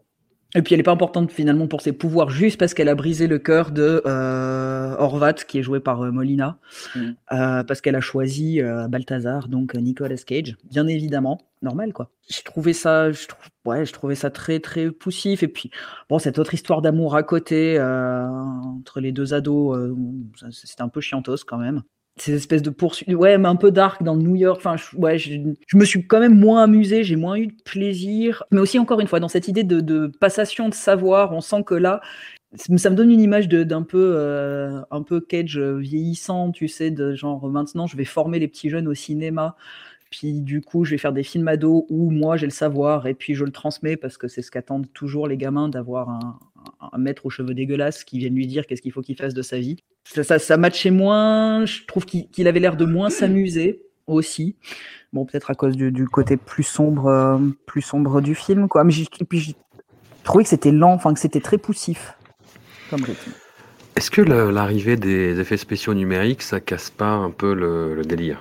Bah, que ça- oui, ouais, comme, enfin, oui, parce que bah, on, on, on peut voir, enfin, euh, Seb en parlait aussi pour euh, pour Benjamin Gates. euh, effectivement, tu vois aussi les films qui vieillissent plus ou moins bien euh, en fonction de euh, si tu as des vrais décors. Enfin, si c'est que du fond vert, euh, le, le vieillissement, il est il est quasiment instantané, quoi. Et ça, ouais, ça rend tout très lourd finalement euh, quand tu regardes ça euh, bah, avec euh, là, ça quoi, il est sorti en 2010, donc euh, bah, quand même euh, il y, a- il y a 12 ans. Ouais. Mais à savoir que, euh, j'ai appris ça dans mes petites recherches, euh, la, la bagnole qui conduit, Mhm. euh, c'est la, la voiture, c'est une, donc une Rolls-Royce Phantom 2 de, qui appartient à Nicolas Cage. Évidemment. L'un de ses nombreux achats improbables. Je pense qu'il y a une crâne de T-Rex dans le coffre. hein. Et du coup, euh, du coup, voilà, ça c'est pour le côté, le, le petit côté euh, Nicolas Cage qui montre son cabinet de curiosité dans les films. Mais oui, voilà, pas, pas très, pas très emballé par celui-ci. Seb, est-ce que tu quand même... euh, bon, c'est- je trouve bien magnanime avec ce film qui est quand même pas ouf, euh, mais c'est c'est- tant mieux, tant mieux. C'est- Ça faisait longtemps qu'on n'avait pas eu Nicolas Cage et ça nous a fait du bien, je crois. Mm. Puis la dernière fois, on était vraiment dégueulasse, donc là, c'est... Ouais, voilà. On était, on était fatigués la dernière fois. hein. Ouais, puis c'était dur fatigué, aussi la dernière fois, quoi. Voilà. Mais euh, oui, Seb, est-ce que tu trouves quand même que Nicolas n'a pas quand même toujours un, quand même un soupçon de professionnalisme on va, on va dire par rapport à ce qui nous attend derrière? Disons que là, ça, ressemble encore plus ou moins un peu à du cinéma, ce qui ne sera plus trop le cas dans les, dans les années qui vont venir. Et sinon, euh. Baruchel, euh, ni, pour, ni, ni, pour ni contre, hein, le, le présent a, a, montré qu'il a été. Toujours bien, au contraire. Quelle était sa, sa, place dans, dans le acteur, quoi. C'est-à-dire, ben, nulle part, parce qu'il n'a plus fait grand-chose après, après ça. Après Robocop, je pense, je ne l'ai plus vu après Robocop, qui date de 2014-15, je pense. Ouais, on est d'accord pour dire que c'est un acteur qui existe. Voilà, c'est ça. En fait, ouais, il existe un peu comme faire valoir de, de, la, la, de la, la, petite bande des, la petite bande des autres. Là. Alors moi, par rapport à Lelo, c'est, c'est, euh, moi, c'est celui qui fait vomir, c'est Jonah Hill. Jonah Hill, je, je, le vois dans un film, je, je, je, je, je moi, c'est pareil. Je ne regarde pas. Pendant des années, je les ai confondus. Alors, si tu veux. Euh... C'est fini. Moi, je, je, refuse de voir les loups de Wall Street parce qu'il y a Johnny Hill dedans. C est, c est un, je ne veux pas voir en ce plus, film. Il, il, est particulièrement compliqué dans celui-là. Ah, je, comment ça, dans le stratège, c'était tellement bien. Vous l'avez ouais, pas. mais c'est rédhibitoire. Franchement, c'est rédhibitoire. Je ne pas, c'est une haine physique. Euh, je peux pas ah, euh, Moneyball, tu veux dire le stratège euh, Oui, je ne oui. pas que ça s'appelle C'est vachement oui. bien ce film, effectivement. Il est très bon dans ce Enfin, non, lui n'est pas très bon dans ce film. Le film est très bon. Voilà. Donc, après cette petite digression sur Jonah Hill, pour en revenir sur Jay Baruchel, euh, alors moi j'ai appris qu'il avait, il avait joué dans un film qui a l'air incroyable qui s'appelle le, le, Trotsky, où il joue la réincarnation de Léon Trotsky qui essaie de syndicaliser ses, co ses collègues de lycée. Alors, c'est décevant. Oh, Pareil, j'étais complètement saucé par le pitch. Cette phrase. le, pitch, le pitch est fantastique quand même. Hein. Léon, Léon Bronstein se prend pour la réincarnation des Trotsky et s'affaire à syndicaliser les élèves de son école secondaire de Montréal. Je me dis, putain, mais je veux voir ça, moi, je veux voir ça. Mais bon, je vais peut-être pas le voir finalement. Non, c'est décevant, c'est décevant. Voilà, après la digression sur la digression, revenons à l'apprenti sorcier, hein, qui, moi, ce qui m'a le plus saoulé, c'est la, la, BO avec les, les, chansons un peu pop rock début 2000 là, qui, qui, qui surgissent, oui. qui pop comme ça un peu. Exact. Avec notamment du, du One Republic qui est joué, joué dans une scène euh, cruciale du film où euh, J. One, euh, One Direction, non? One Direction? Je confonds les deux, hein, One Republic, One Direction. Je sais pas, c'est pas un groupe euh, préfabriqué moi, avec pour des. moi, c'est le même bordel, hein, c'est One quelque chose, hop, c'est bon. Et, et oui, fait, parce il... que Jay Baruchel est amoureux d'une DJ qui, qui, met que de la musique de merde. One ça, alors, elle dit oui, ben, ma, chaîne est, ma chaîne est écoutée par cet éditeur. Bah écoute, pour ça, les bonnes questions à un moment. Euh... Et donc voilà, il joue ça en faisant, en faisant des, des, éclairs, c'est assez. Euh... C'est mignon, c'est mignon. Après, G. Baruchel, il joue bien les ados un peu, un peu, un peu attardés, mais enfin, je trouve qu'il joue. Enfin, c'est un peu con ce que je vais dire, mais G. Baruchel joue mieux les, les, gamins que les ados, mais c'est parce que c'est pas lui qui joue le gamin, du coup, c'est ça qui le fait mieux. Et sinon, euh, c'est un, un, film de, de, fond de catalogue Disney, ça tombe bien, il est en fond de catalogue Disney sur Disney, donc il est tout à fait à sa place. Avec un Nicolas qui sauve un peu les meubles, mais le, le film perd en, en, en, intérêt au fur et à mesure que, que ça avance. Quoi. La, la, la, deuxième heure est plutôt dure à regarder. La première heure, bon, tu t'accroches un peu, tu regardes. Puis il y a cette espèce de, de, de, de, magici, de magicien, l'apprenti d'Alfred Mona, qui est horrible, qui est horrible, ce, cet acteur, il est horrible, François, on en parle. Ah ouais. ouais. Mmh. Il est pourquoi, pourquoi on fait. Pourquoi Je sais pas. Pourquoi on, ce gars est là, quoi.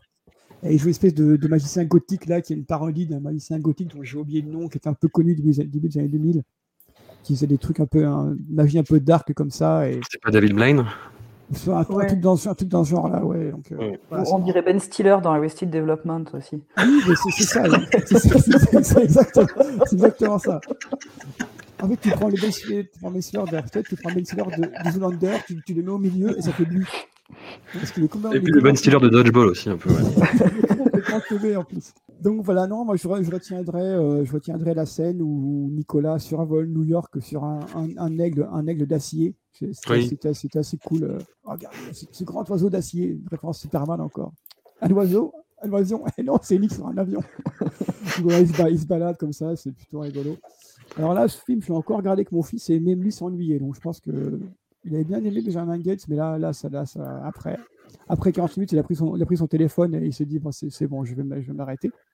Ouais. Non, mais regarde-moi pour Nicolas, mais même Nicolas, je trouve que l'intensité baisse au fait le film avance et Nicolas, il est là, il est là, il, il essaye, mais il, voilà, il fait le boulot correctement, mais il n'y a pas, il a pas grand-chose à, à, en tirer, quoi. Puis ouais, le final est quand même un peu, un, un peu pété, un peu, un peu, un peu expédié, je pense aussi le final. Ah, le, le final est terrible, il est vraiment mauvais. Ouais, c'est complètement expédié, tu dis que quoi, c'est fini, ça y est, c'est, ah, ok. Et puis voilà, tu as cette espèce de réseau. Le, le- le début était cool. La, la scène dans le, le magasin chinois était plutôt sympa, avec un petit côté, euh, un petit côté cabinet de curiosité, un peu à la Gremlins, comme ça, une espèce de vieille boutique, comme ça, un peu, un peu de Mhm. plein de choses. Et je pense que ça reste le meilleur passage du film, quoi. Ça reste, le, début quand ce, gamin euh, va là, va découvrir le truc et Nicolas arrive et après c'est une espèce de longue, euh, de longues films un peu euh, où, où Nick va essayer de, prendre de, faire le mentor sur un gars et ça, amène, ça amène nulle part. Je pense que c'était peut-être le début, ils voulaient peut-être lancer une franchise, mais ça va marcher. Du coup, ils sont arrêtés là parce que je pense que c'est mieux pour tout le monde au final. Qu'il n'y a pas, il a pas grand-chose à, à en dire ni, euh, ni à en faire. Quoi. Voilà, c'est c'est le film sur lequel on tombe quand, on se- quand on se perd sur, euh, sur Disney Plus et on, on scroll, on tombe sur ça à un moment et on se dit bon, allons-y. Ouais.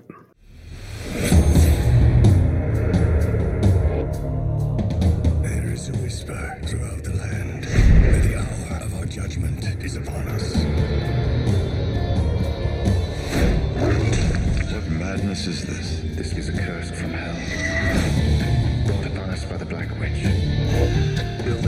guilty of consorting with the devil. Good. I am Damon of Blybrook. Your name has become a legend. You must deliver the witch to Severac, where you will destroy the witch's powers. That the witch. That's not what I say. I will take the girl, but if she is not what you say, she will not be yours to burn. Bah écoutez, on va finir en. J'allais dire en beauté, mais non, pas du tout. On va finir On en va, on va finir en En laideur. Finissons en laideur avec une œuvre de 2011 qui recoupe un peu le diptyque Benjamin Gates, puisqu'on y parle ah, de Templiers. Season of the Witch, alias Le Dernier des Templiers de Dominique Senna, le film qui mit fin à la carrière de ce clipper vulgaire dont nous avons déjà croisé la route avec, avec, avec 60 secondes chrono. Absolument. Voilà, ça annonce la couleur déjà. Normalement, avec un casting de, fou furieux quand même, hein, qui aligne aussi bien Christopher Lee, qui est méconnaissable, mais quand même qu'on qu'on peut arriver à reconnaître, Ulrich Thompson, Stephen Graham ou Ron Perlman, on a la peste noire, on a une petite touche d'inquisition, on a un budget qui est à peu près décent, et Nick Fury pour les gouverner tous. Un réalisateur à moitié compétent aurait délivré au moins un objet euh, à minima étonnant, mais avec un script qui est quand même foireux et un Jean Foutre comme Dominique Senna à la manœuvre, le résultat verse dans le dégueulis digital, tant au niveau de sa photo délavée que de ses créatures de synthèse absolument immondes. Marie, tu as en sus quelques remarques sur, le- sur la non-plausibilité historique de, cette sombre histoire. Il n'y a rien qui est juste. Moi, ça me fait rire parce que c'est vraiment une catastrophe. Bon, déjà, Oui. euh, c'est donc le dernier des Templiers, la, la traduction française, qui bien Ouais. évidemment est une traduction littérale, hein, comme on l'aura compris, Mhm. euh, qui, est vraiment atroce parce qu'en fait, historiquement, il n'y avait plus de Templiers depuis fou, 60 ans, que Ouais. c'est censé en même temps être des croisés, mais il y avait non plus plus de croisades.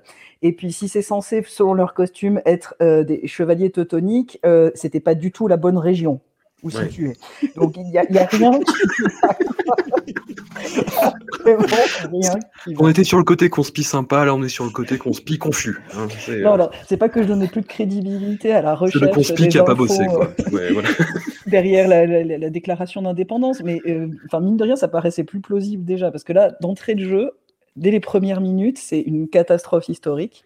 Oui. Et donc, bon, bah là, j'ai ri et pleuré en même temps. Euh, bon, il trouve que je l'avais vu au cinéma à l'époque. Oh putain. Et je n'en avais plus aucun souvenir. Mais moi aussi. Voilà ce qui veut bien dire euh, tout, tout ça. Donc, passer cette, cette, ce- voilà, ce, ce drame euh, au niveau de l'histoire, où tous Mhm. les historiens se sont suicidés à la vue de ce film, on, on- on est face, euh, face à une histoire qui pourrait partir cool, comme tu disais. C'est qu'on a quand même une histoire, euh, la peste noire, euh, on a les, les sorcières, etc. Et puis, les, les premières scènes avec les pendaisons des sorcières et tout, ça pouvait être pas mal.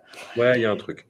Il y avait un truc, tu dis pourquoi pas. Alors après, bon bah du coup, on retrouve Ron Perlman et Nick Cage qui, tout d'un coup, après leur 125e décapitation, ont des cas de conscience. Ça aussi, c'est formidable. oh non, j'ai tué une femme, merde. voilà. Avec cette phrase qui est, euh, c'est, c'est, euh, il a beaucoup d'ennemis, Dieu, c'est pas non plus facile d'être son ami quand ils se battent. Ils ont quand même le temps de discuter hein, quand ils se battent, ça c'est, bien. Euh, et puis il décide donc de déserter puis de partir à pied. Oui. Logique. Voilà. Et donc après, bah, c'est juste une errance en forêt, parce que c'est un film qui est juste sur le transport en forêt d'une sorcière.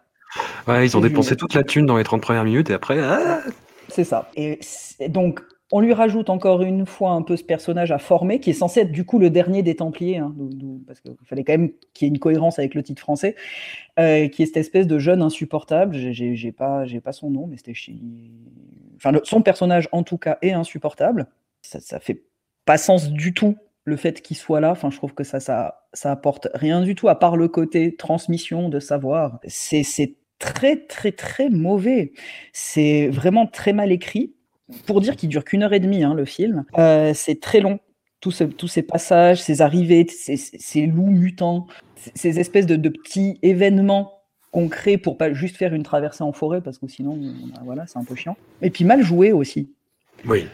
Ron Perlman qui fait ce sidekick, qui fait trois blagues, ça, ça me fait mal pour lui. Mais il a un côté Jean Foutre, hein, Ron Perlman aussi, quand même, hein, dans la moitié de sa carrière, quand même. Oui, mais bon, moi j'ai toujours penitenziare, tu vois, salvatore. Enfin, moi je suis. je- Oui, voilà. oui, Là, oui, on- oui. On, on- on C'est change la bonne moitié. ça. Voilà, on change quand même de, de, de- de cadre. En- autant le duo peut assez fonctionner sur le papier comme ça entre Nicolas Cage et Ron Perlman. On dit bon bah c'est c'est- ouais ça, ça peut être assez sympa, mais ça fonctionne pas. Tous les personnages ne fonctionnent pas. Il y a rien de cohérent cette histoire de de, de sorcière où lui il se prend d'affection pour elle. Non, elle a pas l'air d'être une sorcière. Oui, mais enfin en même temps c'était un peu leur fond de commerce quoi.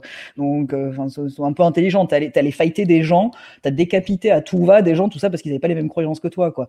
Enfin donc bon bref tout d'un coup, il a des cas de conscience. Donc ouais, il n'y a, y a rien, il y a rien qui fonctionne. Vraiment, rien qui fonctionne. quoi. J'ai j'ai passé un très mauvais moment et je me suis dit, putain, j'ai quand même réussi à voir ce film deux fois. Ouais. Voilà. Eh ben, écoute, de rien, j'ai envie de te dire. Voilà, c'est les moments de vie euh, à jamais sacrifié. C'était voilà, j'ai des moments où je me déteste pour ça aussi. Qu'est-ce que qu'est-ce que j'ai raté ce jour-là en allant le voir au cinéma que j'aurais pu voir de mieux? Non, j'ai voilà, ça c'était euh, autant ça commençait bien cette série avec les Benjamin Gates, mais c'est comme quand on a fait la, la spéciale The Rock et tout, puis euh, j'étais ah ouais cool, trop bien, puis après ben voilà, euh, Voilà, Dominique Sénère vient faire chier à chaque fois. Voilà. c'est ça, exactement. Oui, mais c'est oh, pour gâcher la fête. Tout à fait. killer, Le quoi. gâche, le gâche Noël, quoi. le du cinéma quoi. Le gâche Noël Donc, euh, donc ouais, il n'y a pas grand-chose. Enfin, je sais pas, à part juste énumérer tout ce qui va pas, mais bon, dans ces cas-là, je peux, je peux prendre plan par plan. Oui. Euh, Il n'y a pas grand-chose de plus, en tout cas, de mon côté à, à dire. Euh, oui, il m'a un peu énervé. Voilà. J'étais un peu. Seb, sur le professionnalisme de Nick Cage, on en est où là? On en est sur euh, la, la pente, la pente descendante, hein, parce que Ouais, je crois. je, je pense qu'il s'ennuie. Il, s'ennuie quand même dedans. Il, s'ennuie. Hein. C'est c'est pas, c'est pas la même vibe que dans, que dans les Benjamin Gates. C'est pas, c'est pas le, le même genre de Nick. Là, il, il- ouais, il est là. Là, c'est, c'est, c'est, c'est le Nick qui va, qui va à l'usine, hein, avec tout le respect que j'ai pour les ouvriers, bien sûr, mais tu vas Mm. pas lui, tu vas pas à l'usine euh, très content. Ben Nick, il va aller par son âge, à mon avis, pour, euh, pour s'amuser. Et puis, moi, je suis un peu dans la même situation que Marie, où j'ai vu le film au cinéma et j'ai dû attendre de revoir au moins une demi-heure pour me dire putain, mais j'ai vu ce film au cinéma en fait. Alors j'étais là, je me dis, bon, c'est quand qu'il arrive Hayden Christensen? Je dis, ah, putain, mais non, c'est un autre film avec Hayden Christensen, c'est pas. Oui, pareil, pareil. Je dis, mais il n'arrive pas, mais c'est mais, mais c'est que c'est que c'est le fable. Et en fait, non, c'est dans un autre qu'on on en parlera plus tard. En fait, ouais, moi j'ai- vu, le- j'ai vu le film comme ça, j'ai regardé, ça commençait pas trop mal. Je me dis, eh, ça commence, ça peut faire un genre de, de, de Black Death de Christopher Smith. Mm. Mais en, en fait, non, hein, non, non, on va, on va couper le débat. Non, regardez Black Death. c'est- S'il c'est- te plaît, regardez Black Death. Black Oui, Death, c'est- aussi. c'est c'est bien. Regardez ça, ne regardez pas ça, C'est c'est pas bien. niveau quand même. Oui, mais je dis, c'est- un, c'est un peu le même, le même background, tu vois. on est dans, on est sur la paix, c'est des chevaliers, tu vois, un peu une ambiance un peu. On est, on est des vrais mecs, mais euh, non, ça, ça, ça s'arrête, ça s'arrête là. Donc le Mm. film passe de Black Death à oui, c'est cette scène dans Les Visiteurs où Jacouille et, et Godefroy trimballent euh, l'ascenseur dans, la- dans la- forêt. Oui, c'est ouais, cette scène où il boit. Façon et le- d'emmener les visiteurs sur le champ médiéval comme ça. Non, mais en, en fait, dans le Visiteurs, tu as une scène qui dure, qui dure deux minutes où Jacouille et, et Godefroy transportent une sorcière. Et ben là, ça dure, ça dure 40 minutes. C'est C'est vrai. le film. c'est vrai. Tu dis Dominique, Jean-Marie, il a fait ça en deux minutes. Fais, fais- fais pareil, quoi. Et après, le film, en fait, il y a- il y, a trois films en un, quoi. Tu as un film sur les Templiers, euh, slash euh, Teutonique, euh, slash on sait pas trop quoi. Tu as cette balade en forêt, dans, dans- dans la forêt de Malcombe. Et puis, tu as, un film d'exorcisme qui commence avec des démons qui sortent. Pour, pour finir dans une espèce de sous Van Helsing dégueulasse, où tout est, tout est moche, tout est laid, ça ressemble à rien du tout. Ouais, et puis Nick Cage se fait planter par une Nicolas, espèce de gargouille voilà. dégueulasse et il soupire, oui. tu vois. Il a, il a pas mal, il soupire, quoi. C'est- ah, voilà. Protéger Protéger la fille.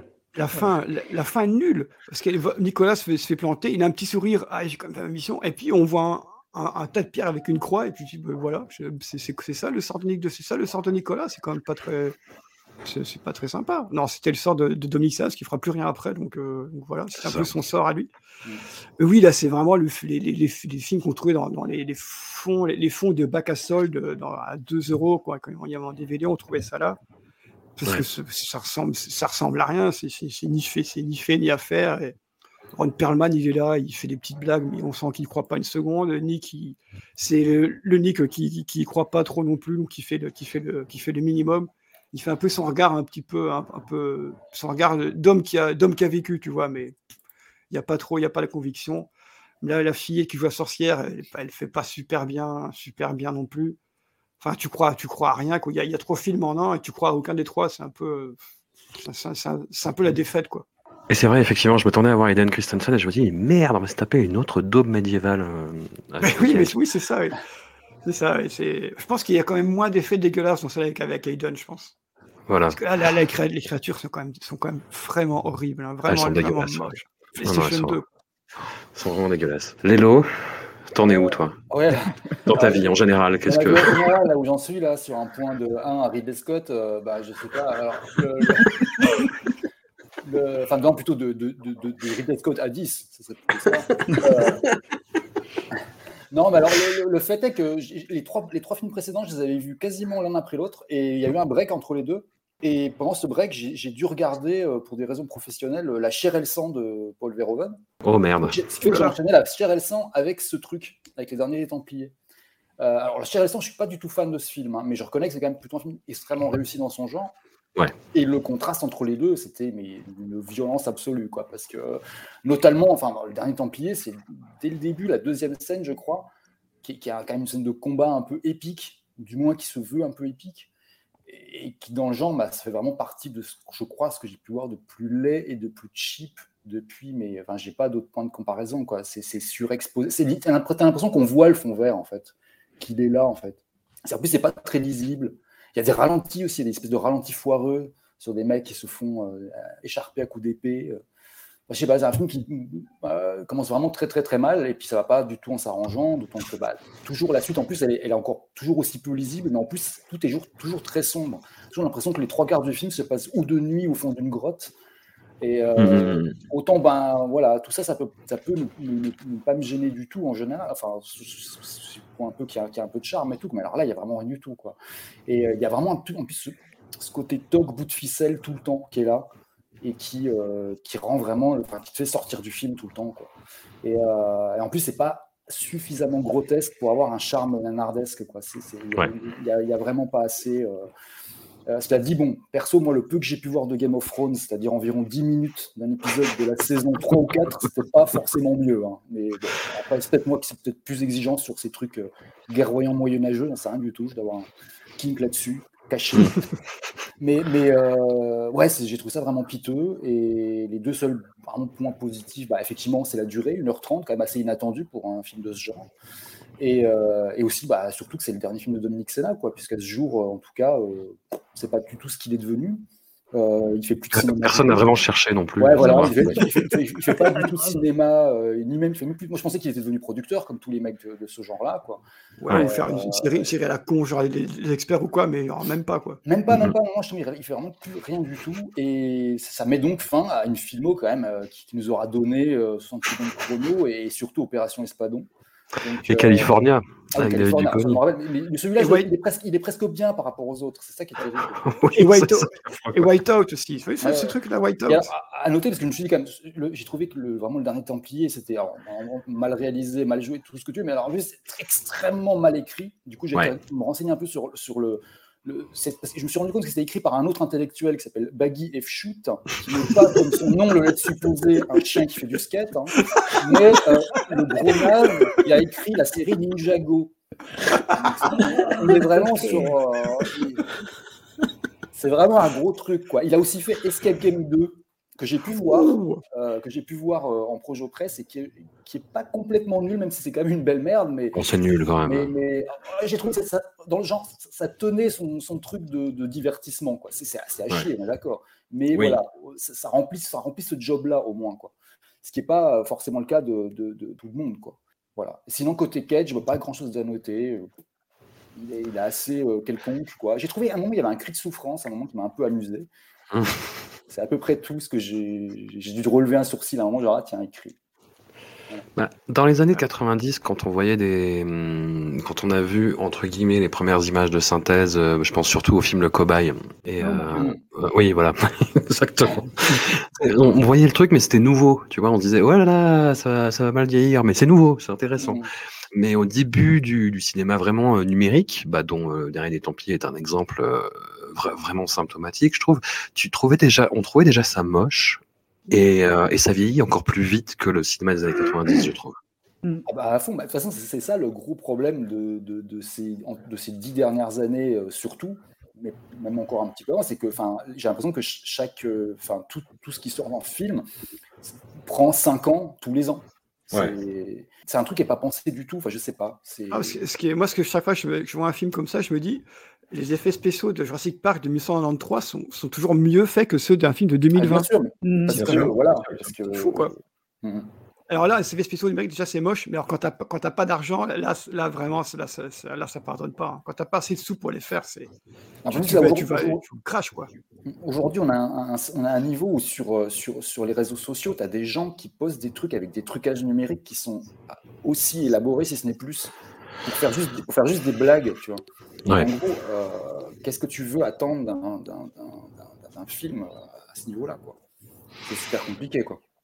C'est très très très compliqué. Et en parlant de très très très compliqué, la prochaine fois, on aura un programme euh, taquin, taquin coquin, Ou taquin, avec, euh, avec un, un- un film polémique. Je crois que Lélo, tu le détestes, mais euh, je sais pas, j'attends de le revoir. Puis il y a Jared Leto en plus dedans.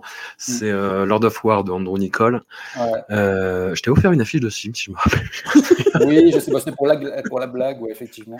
Mais Voilà. euh, oui, c'est un, des rares films où je suis, je suis sorti du cinéma pendant le film. Ah je, trouvais ça, je trouvais ça pathétique. Bon, bah tu vas te forcer. Ouais. Et Ah, bien sûr. Un, un- un film que j'ai dû revoir il y a pas longtemps, euh, World Trade Center, donc euh, au moins j'ai pas à le revoir, de Oliver Stone. Euh, le Ah, film, celui-là, il c'est un est- bon kebab, bah, il est bien. hein. Il est mais euh, hallucinant. Enfin, tu, tu regardes le nom du réal, tu te fais mais pardon, C'est- c'est-à-dire qu'est-ce qui qu'est-ce qui s'est passé en fait là? Et puis on a euh, Next et Prédiction qui sont deux, deux dossiers aussi à part entière. Voilà, mais euh, mais ça sera rigolo. Ça sera rigolo. Ah, pour, pour la petite anecdote, euh, quand j'ai fait quelques interviews pour le, le bouquin sur Cage il y a quelques temps, et, et- et à un moment, il y avait euh, un technicien euh, qui m'a dit, euh, il a écouté l'interview que je donnais, etc. Et il a dit, ah, je connais assez mal Cage, mais j'ai vu un film de lui que j'adore. Et je pensais qu'il allait me sortir, je sais pas, moi, euh, c'est L'Oreilua ou euh, je ne sais quoi, enfin, euh, ou Arizona Junior, et il y avait Next. Oh J'étais là, genre, il a regardé un peu. Et je fais, ouais, ok, ouais. C'était très. Oh là très- là là là. c'est c'est des situations très bizarres.